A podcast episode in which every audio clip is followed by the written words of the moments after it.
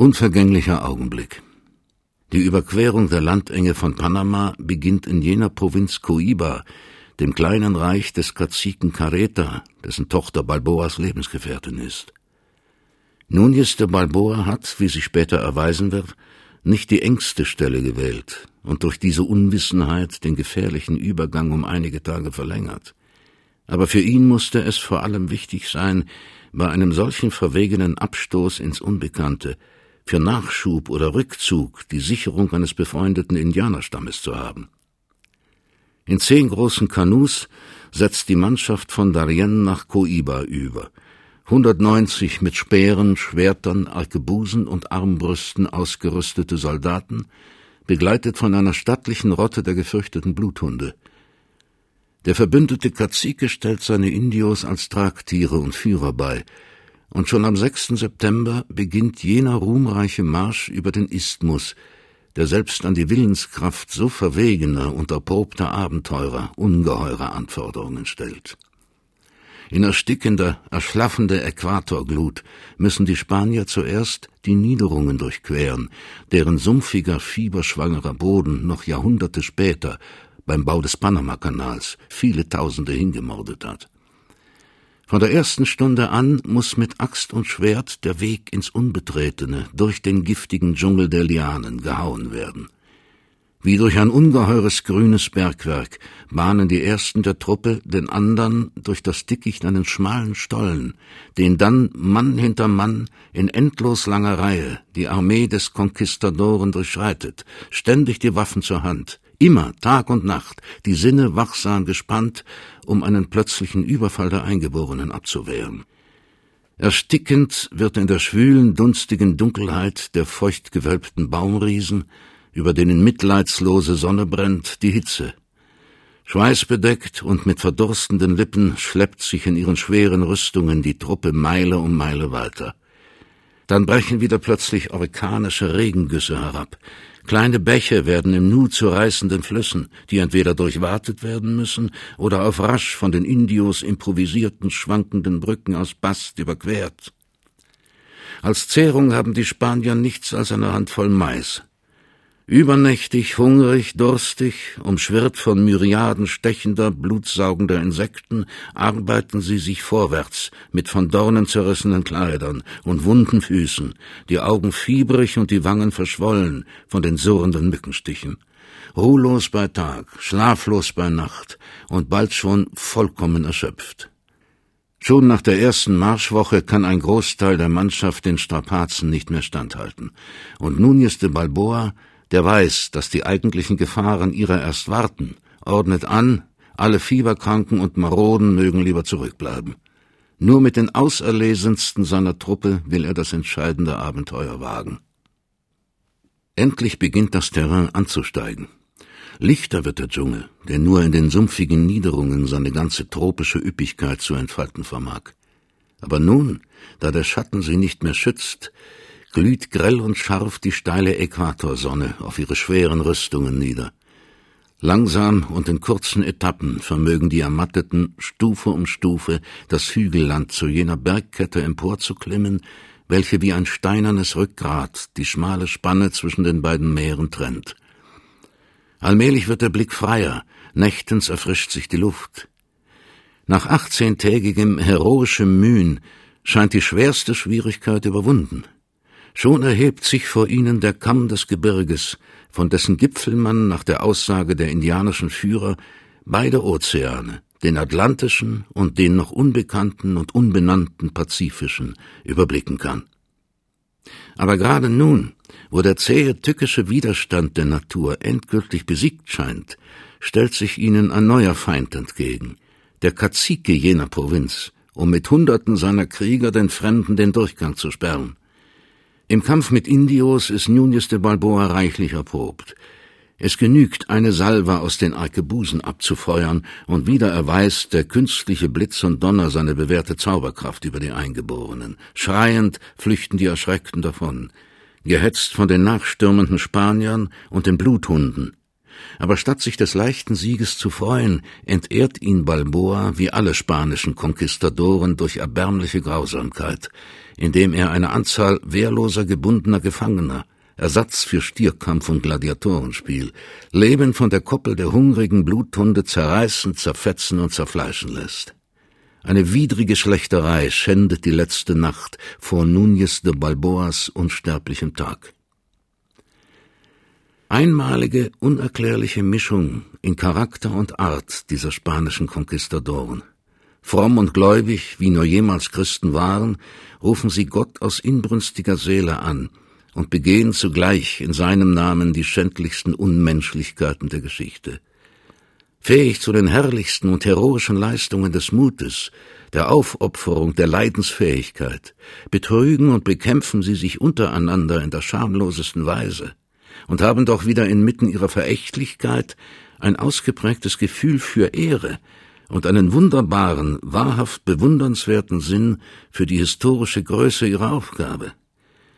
Derselbe Núñez de Balboa, der am Abend zuvor unschuldige gefesselte Gefangene wehrlos den Hetzhunden vorgeworfen und vielleicht die noch von frischem Menschenblut triefenden Lefzen der Bestien zufrieden gestreichelt, ist sich genau der Bedeutung seiner Tat in der Geschichte der Menschheit gewiss und findet im entscheidenden Augenblick eine jener großartigen Gesten, die unvergesslich bleiben durch die Zeiten. Er weiß, dieser 25. September wird ein welthistorischer Tag sein, und mit wunderbarem spanischem Pathos bekundet dieser harte, unbedenkliche Abenteurer, wie voll er den Sinn seiner überzeitlichen Sendung verstanden. Großartige Geste Balboas. Am Abend, unmittelbar nach dem Blutbad, hat ihm einer der Eingeborenen einen nahen Gipfel gewiesen und gekündet, von dessen Höhe könne man schon das Meer, das unbekannte Mar del Sur, erschauen. Sofort trifft Balboa seine Anordnungen. Er lässt die Verwundeten und Erschöpften in dem geplünderten Dorf und befiehlt der noch marschfähigen Mannschaft, 67 sind es noch im Ganzen, von den einstigen 190, mit denen er in Darien den Marsch angetreten, jenen Berg hinanzusteigen. Gegen zehn Uhr morgens sind sie dem Gipfel nahe. Nur eine kleine kahle Kuppe ist noch zu erklimmen, dann muss der Blick sich ins Unendliche weiten. In diesem Augenblick befiehlt Balboa der Mannschaft, Halt zu machen. Keiner soll ihm folgen, denn diesen ersten Blick auf den unbekannten Ozean will er mit keinem teilen.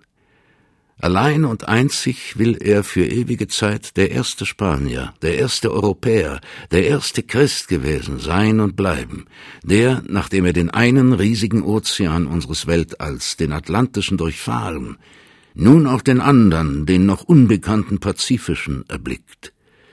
Langsam, pochenden Herzens, tief durchdrungen von der Bedeutung des Augenblicks, steigt er empor, die Fahne in der linken, das Schwert in der rechten, einsame Silhouette in dem ungeheuren Rund. Langsam steigt er empor, ohne sich zu beeilen, denn das wahre Werk ist schon getan. Nur ein paar Schritte noch, weniger, immer weniger, und wirklich nun, da er am Gipfel angelangt ist, eröffnet sich vor ihm ungeheurer Blick. Hinter den abfallenden Bergen, den waldig und grün niedersinkenden Hügeln, liegt endlos eine riesige, metallenspiegelnde Scheibe, das Meer. Das Meer, das Neue, das Unbekannte, das bisher nur Geträumte und nie Gesehene, das Sagenhafte, seit Jahren und Jahren von Kolumbus und allen seinen Nachfahren vergebens gesuchte Meer, dessen Wellen Amerika, Indien und China umspülen. Und Vasco Núñez de Balboa schaut und schaut und schaut, stolz und selig in sich das Bewusstsein eintrinkend, dass sein Auge das erste eines Europäers ist, in dem sich das unendliche Blau dieses Meeres spiegelt. Lange und ekstatisch blickt Vasco Núñez de Balboa in die Weite. Dann erst ruft er die Kameraden heran, seine Freude, seinen Stolz zu teilen. Unruhig, erregt, keuchend und schreiend, klimmen, klettern, laufen sie den Hügel empor, starren und staunen und deuten hin mit begeisterten Blicken. Plötzlich stimmt der begleitende Pater Andres de Vara das Te Deum Laudamus an, und sofort stockt das Lärmen und Schreien. Alle die harten und rauen Stimmen dieser Soldaten, Abenteurer und Banditen vereinigen sich zum frommen Choral. Staunend sehen die Indios zu, wie auf ein Wort des Priesters hin sie einen Baum niederschlagen, um ein Kreuz zu errichten, in dessen Holz sie die Initialen des Namens des Königs von Spanien eingraben. Und wie nun dieses Kreuz sich erhebt, ist es, als wollten seine beiden hölzernen Arme beide Meere, den Atlantischen und Pazifischen Ozean mit allen ihren unsichtbaren Fernen erfassen. Inmitten des fürchtigen Schweigens tritt Núñez de Balboa vor und hält eine Ansprache an seine Soldaten. Sie täten recht, Gott zu danken, der ihnen diese Ehre und Gnade gewährt, und ihn zu bitten, dass er weiterhin ihnen helfen möge, diese See und alle diese Länder zu erobern. Wenn sie ihm weiter getreu folgen wollten wie bisher, so würden sie als die reichsten Spanier aus diesen neuen Indien wiederkehren. Feierlich schwenkte die Fahne nach allen vier Winden, um für Spanien alle Fernen in Besitz zu nehmen, welche diese Winde umfahren. Dann ruft er den Schreiber Andrés de Valderabano, dass er eine Urkunde aufsetze, welche diesen feierlichen Akt für alle Zeiten verzeichnet. Andrés de Valderabano entrollt ein Pergament, er hat es in verschlossenem Holzschrein mit Tintenbehälter und Schreibekiel durch den Urwald geschleppt und fordert alle die Edelleute und Ritter und Soldaten auf, Los Caballeros e Hidalgos y Hombres de Bien, die bei der Entdeckung des Südmeers, des Mar del Sur, durch den erhabenen und hochverehrten Kapitän Vasco Núñez de Balboa, Gouverneur seiner Hoheit, anwesend gewesen sind, zu bestätigen, dass dieser Herr Vasco Núñez es war, der als erster dieses Meer gesehen und es den Nachfolgenden gezeigt. Dann steigen die 67 von dem Hügel nieder, und mit diesem 25. September 1513 weiß die Menschheit um den letzten bisher unbekannten Ozean der Erde. Gold und Perlen. Nun ist die Gewissheit gewonnen. Sie haben das Meer gesehen. Aber nun herab an seine Küste, die feuchte Flut fühlen, sie antasten, sie fühlen, sie schmecken und Beute raffen von ihrem Strand. Zwei Tage dauert der Abstieg, und um in Hinkunft den raschesten Weg vom Gebirge zum Meer zu kennen, teilt Núñez de Balboa seine Mannschaft in einzelne Gruppen. Die dritte dieser Gruppen unter Alonso Martin erreicht zuerst den Strand. Und so sehr sind sogar die einfachen Soldaten dieser Abenteurergruppe schon von der Eitelkeit des Ruhms, von diesem Durst nach Unsterblichkeit durchdrungen, dass sogar der simple Mann Alonso Martin sich sofort vom Schreiber schwarz auf weiß bescheinigen lässt, der Erste gewesen zu sein, der seinen Fuß und seine Hand in diesen noch namenlosen Gewässern genetzt. Erst nachdem er so seinem kleinen Ich ein Stäubchen Unsterblichkeit eingetan, erstattet er Balboa die Meldung, er habe das Meer erreicht, seine Flut mit eigener Hand ertastet. Sofort rüstet Balboa zu neuer pathetischer Geste. Am nächsten Tage, dem Kalendertag des heiligen Michael, erscheint er, von bloß 22 Gefährten begleitet, an dem Strande, um selbst wie Sankt Michael, gewaffnet und gegürtet, in feierlicher Zeremonie Besitz von dem neuen Meere zu nehmen. Nicht sofort schreitet er in die Flut, sondern wie ihr Herr und Gebieter wartet er hochmütig, unter einem Baume ausruhend, bis die steigende Flut ihre Welle bis zu ihm wirft, und wie ein gehorsamer Hund mit der Zunge seine Füße umschmeichelt. Dann erst steht er auf, wirft den Schild auf den Rücken, dass er wie ein Spiegel in der Sonne glänzt, fasst in einer Hand sein Schwert, in die andere die Fahne Kastiliens mit dem Bildnis der Mutter Gottes, und schreitet in das Wasser hinein.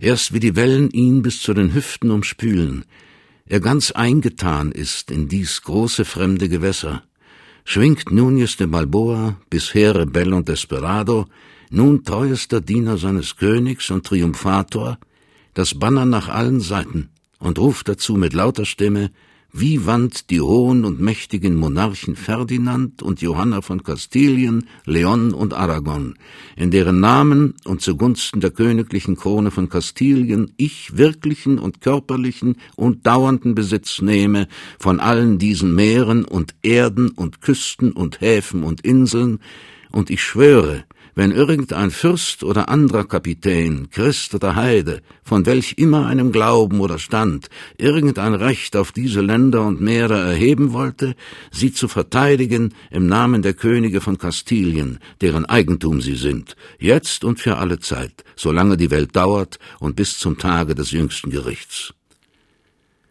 Alle Spanier wiederholen den Eid, und ihre Worte überdröhnen für einen Augenblick das laute Brausen der Flut, jeder netzt seine Lippe mit dem Meerwasser, und abermals nimmt der Schreiber Andres de Valderabano Akt von der Besitzergreifung und beschließt sein Dokument mit den Worten Diese 22 sowie der Schreiber Andres de Valderabano waren die ersten Christen, die ihren Fuß in das Mar del Sur setzten, und alle probten sie mit ihren Händen das Wasser und netzten damit den Mund, um zu sehen, ob es Salzwasser sei wie jenes des anderen Meeres und als sie sahen, dass dem so war, sagten sie Gott ihren Dank.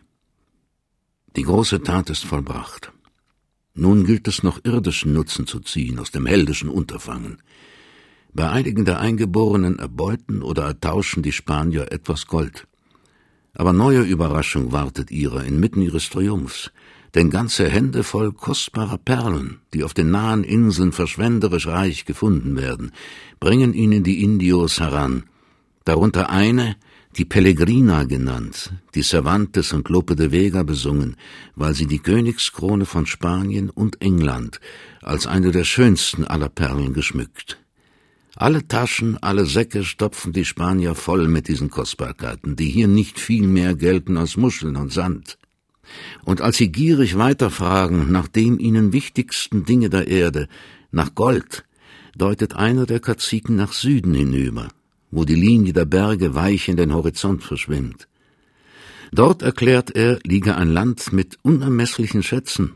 Die Herrscher tafelten aus goldenen Gefäßen und große vierbeinige Tiere, es sind die Lamas, die der Kazike meint, schleppten die herrlichsten Lasten in die Schatzkammer des Königs. Und er nennt den Namen des Landes, das südliche Meer und hinter den Bergen liegt. Es klingt wie Biru, melodisch und fremd, Vasco Núñez de Balboa starrt der ausgebreiteten Hand des Kaziken nach hinüber in die Ferne, wo die Berge sich blass in den Himmel verlieren. Das weiche, verführerische Wort Biru hat sich ihm sofort in die Seele geschrieben. Unruhig hämmert sein Herz. Zum zweiten Mal in seinem Leben hat er unverhofft große Verheißung empfangen. Die erste Botschaft, die Botschaft Comagres von dem nahen Meere, sie hat sich erfüllt. Er hat den Strand der Perlen gefunden und das Mar del Sur. Vielleicht wird ihm auch noch die zweite gelingen, die Entdeckung, die Eroberung des Inka-Reiches, des Goldlandes dieser Erde. Selten gewähren die Götter.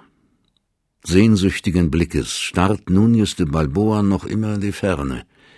Wie eine goldene Glocke schwingt das Wort Peru, Peru ihm durch die Seele.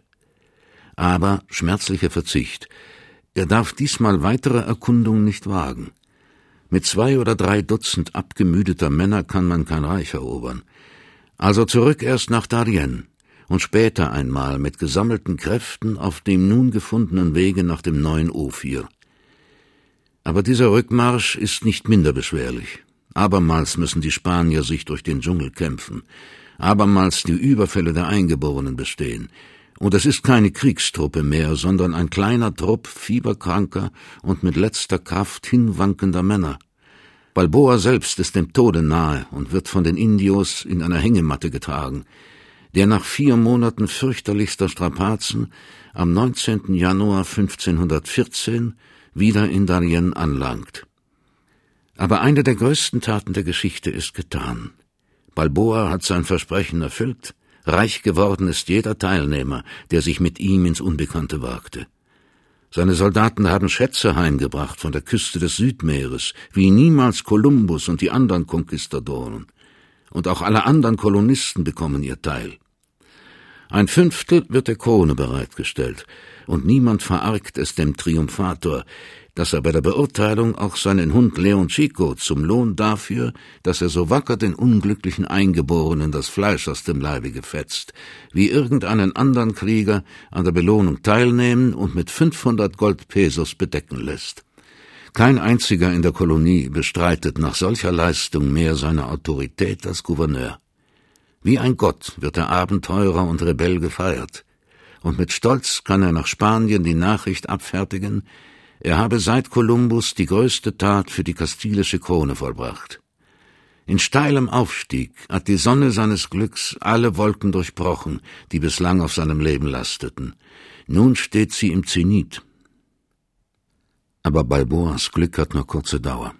Staunend drängt wenige Monate später an einem strahlenden Junitage die Bevölkerung von Darien an den Strand. Ein Segel hat aufgeleuchtet am Horizont. Und schon dies ist wie ein Wunder an diesem verlorenen Winkel der Welt. Aber siehe, ein zweites taucht daneben auf, ein drittes, ein viertes, ein fünftes, und bald sind es zehn, nein fünfzehn, nein zwanzig, eine ganze Flotte, die auf den Hafen zusteuert. Und bald erfahren sie, all dies hat Núñez de Balboas Brief bewirkt, aber nicht die Botschaft seines Triumphes, die ist noch nicht in Spanien eingelangt, sondern jene frühere Nachricht, in der er zum ersten Mal den Bericht des Kaziken von dem nahen Südmeer und dem Goldland weitergegeben und um eine Armee von tausend Mann gebeten, um diese Länder zu erobern. Für diese Expedition hat die spanische Krone nicht gezögert, eine so gewaltige Flotte auszurüsten. Aber keineswegs hat man in Sevilla und Barcelona daran gedacht, eine derart wichtige Aufgabe einem so übel beleumdeten Abenteurer und Rebellen wie Vasco Núñez de Balboa anzuvertrauen.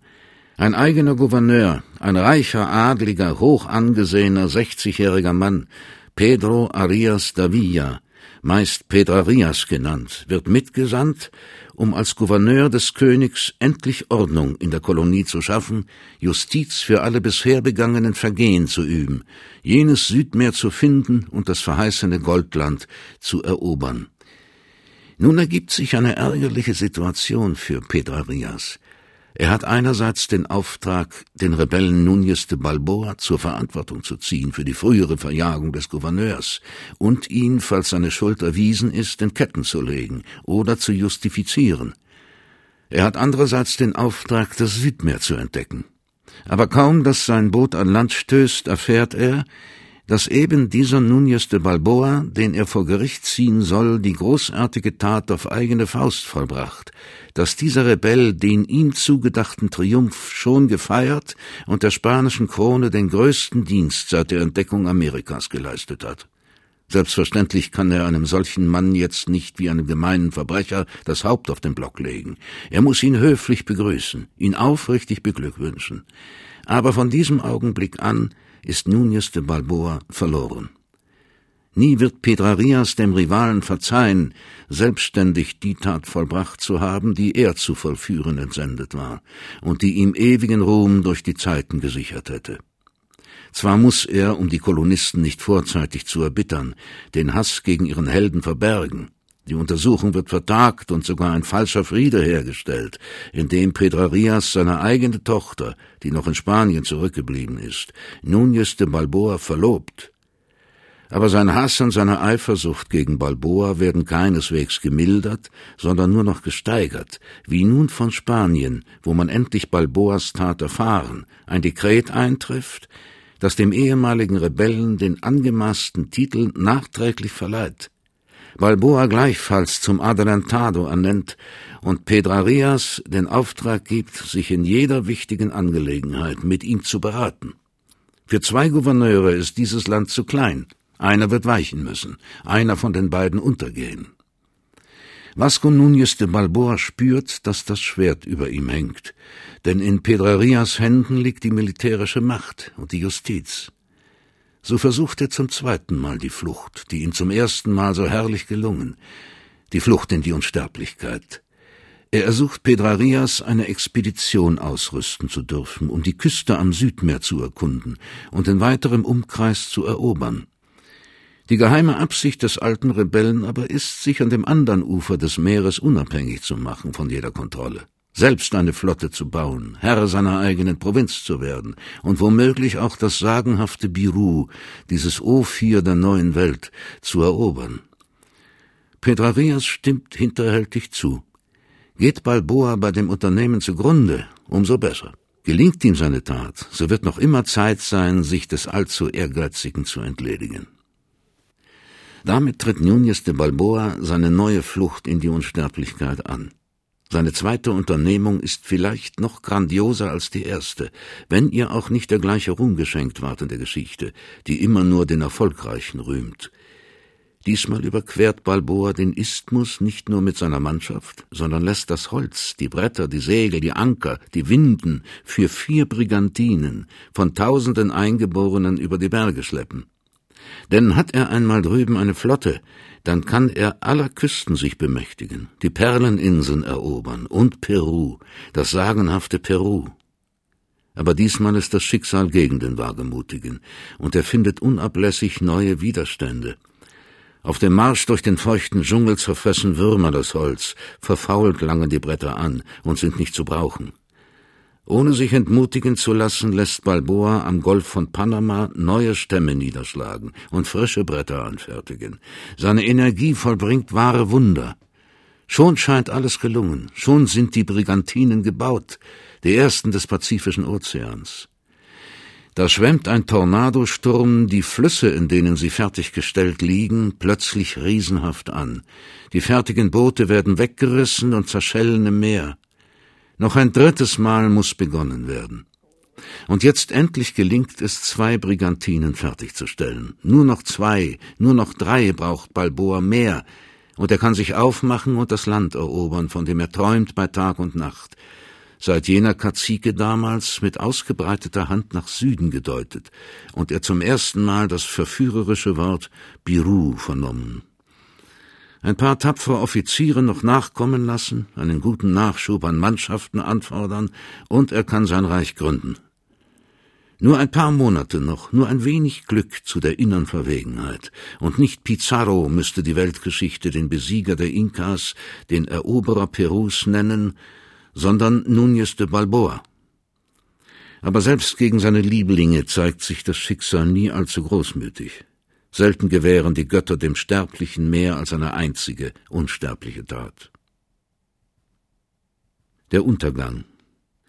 Mit eiserner Energie hat Núñez de Balboa sein großes Unternehmen vorbereitet. Aber gerade das kühne Gelingen schafft ihm Gefahr, denn das argwöhnische Auge Petrarias beobachtet beunruhigt die Absichten seines Untergebenen. Vielleicht ist ihm durch Verrat Nachricht gekommen von Balboas ehrgeizigen Herrschaftsträumen. Vielleicht fürchtet er bloß eifersüchtig einen zweiten Erfolg des alten Rebellen. Jedenfalls sendet er plötzlich einen sehr herzlichen Brief an Balboa, er möchte doch, ehe er endgültig seinen Eroberungszug beginne, noch zu einer Besprechung nach Akla, einer Stadt nahe von Darien, zurückkehren. Balboa, der hofft, weitere Unterstützung an Mannschaft von Pedrarias zu empfangen, leistet der Einladung Folge und kehrt sofort zurück. Vor den Toren der Stadt marschiert ihm ein kleiner Trupp Soldaten entgegen, scheinbar um ihn zu begrüßen. Freudig eilte er auf sie zu, um ihren Führer, seinen Waffenbruder aus vielen Jahren, seinen Begleiter bei der Entdeckung der Südsee, seinen vertrauten Freund Francisco Pizarro zu umarmen, aber schwer legt ihm Francisco Pizarro die Hand auf die Schulter und erklärt ihn für gefangen. Auch Pizarro lüstet es nach Unsterblichkeit, auch ihn lüstet es, das Goldland zu erobern.